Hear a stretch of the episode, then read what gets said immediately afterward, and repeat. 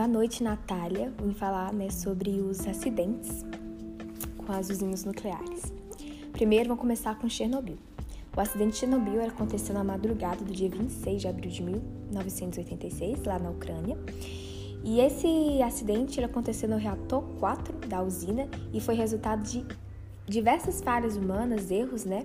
Foi ocasionado por uma sucessão né, desses erros e violações né, de procedimentos de segurança. Tanto que na madrugada do acidente, eles estavam fazendo um teste. Esse teste ele determinava quanto tempo as turbinas eram capazes de girar após uma queda de energia. E aí o operador que estava conduzindo isso, né, usina, ele cometeu graves erros durante o experimento. E aí, como quais desses erros, como a desativação né, do mecanismo de desligamento automático do reator e também desligamento de quatro das oito bombas de água que, os, que o refrigeravam. E aí, é, quando ele percebeu né, que o estado como estava o reator já era muito tarde, né? A reação nuclear já estava extremamente instável e a quantidade de energia que ele produzia já ultrapassava 100 vezes a sua potência usual.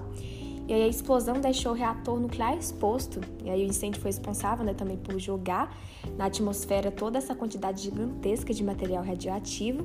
E aí o vento pegou todo esse material radioativo e espalhou para o mundo inteiro. Então teve consequências muito profundas esse acidente de Chernobyl trouxe, né? Sobretudo para três países principais, a Ucrânia, a Rússia e a Bielorrússia. É, em questões ambientais, o acidente né, foi água sem precedentes, né? Acredita-se que 13% a 30% do material radioativo né, do reator tenha sido lançado na atmosfera. Então, pensa as consequências, né? É, sem contar que, essa, além das, dos, das mortes no período, do incêndio, enfim, das mortes provocadas por tudo isso, foi um, foram consequências a longo prazo, né? Tanto que em 2005, cerca de 6 mil crianças elas desenvolveram câncer na tireoide em consequência dessa exposição a essa radioatividade, né? A essa radiação, na verdade.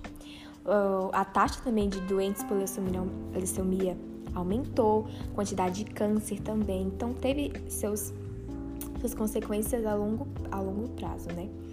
Aí, para finalizar, a gente vê que a região de Chernobyl ela permanece inabitada, então é como se fosse uma cidade fantasma mesmo, e ela tem que continuar assim é, por até, estima-se mais ou menos 20 mil anos, porque é, até nela se tornar segura para a habitação humana, né? Então tem, tem que ter essa zona de exclusão mesmo. Bom, falando agora um pouquinho sobre Fukushima, né? Fukushima, Fukushima. Bom, Fukushima foi. Aconteceu o seguinte: houve um terremoto de 8,9 graus na escala, né? E logo em seguida desse tremor teve um tsunami que abalou o Japão, foi no dia 11 de março de 2011, e aí provocou danos nessa usina nuclear de Fukushima, né? Ela estava localizada no nordeste da ilha. No momento do terremoto, 11 usinas localizadas da região encontraram em um processo né, de desligamento.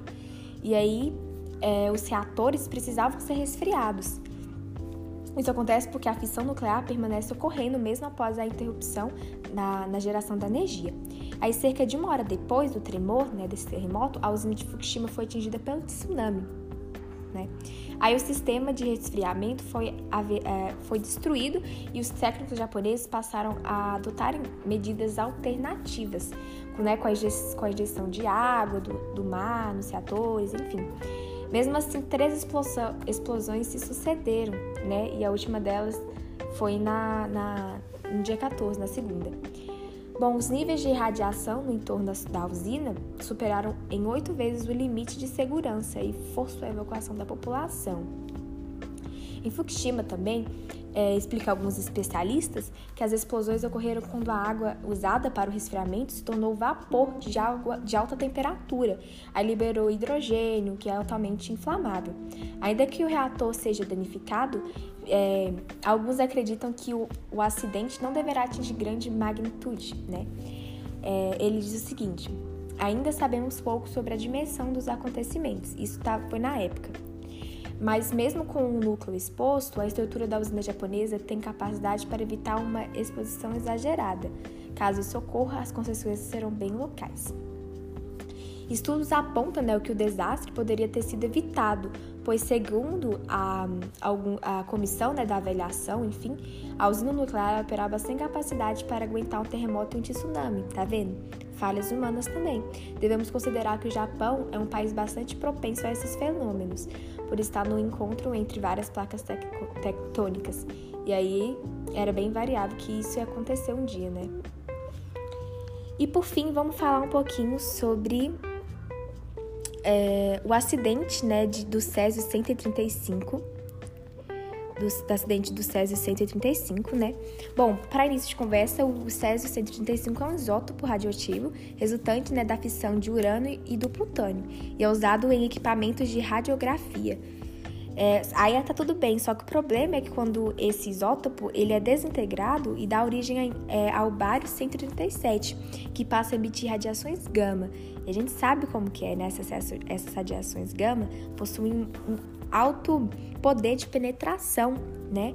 E aí é muito nocivo ao, ao, ao ser humano, ao corpo humano.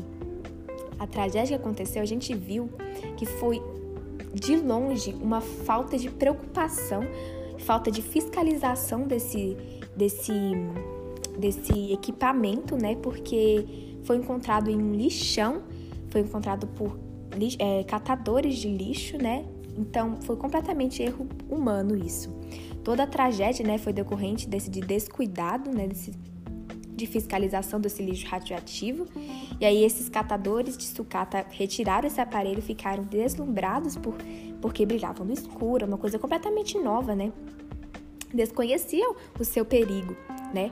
Aí dentro dessa cápsula, né, cápsula tinha esse um pozinho brilhante e encantava todos. Aí esse material ele foi distribuído em várias, com várias crianças também. A gente viu que a menininha, que foi o símbolo, né, acabou gerindo, enfim. E tanto que é uma fase muito forte que fala, né, que ele ficou encantado com o brilho da morte. O que achou. Muito triste, né? As consequências desse acidente são vistas até hoje, né? Muitos sobreviventes sofrem doenças como câncer, hipertensão, distúrbios variados, né? recebem tratamento médico, enfim. Mas além dessas consequências físicas, a gente vê que houve muito impactos psicológicos, porque as vítimas elas sofreram muitos preconceitos durante, depois, né, desse acidente. Pessoas, a questão da exclusão, das pessoas terem medo de chegar perto da presença daquela pessoa, achando que ela, é, ela ia emitir alguma radiação, né? Enfim, tem todos esses problemas, né? É, é importante a gente saber que o lixo nuclear tem um fim diferente né, do lixo comum. Ele deve ser colocado em um local isolado e apropriado para esse lixo radioativo e tem que permanecer em repouso até o período em que não haja mais é, esse, essa radiação, né? Mas não foi o que aconteceu. E, e houve esse catastrófico é, acidente, né? Que, to, que teve tantas consequ, é, consequências e mortes devido a isso, devido ao descuido, né? E, enfim, foi isso. Tomara que tenha, tenha entendido e obrigada.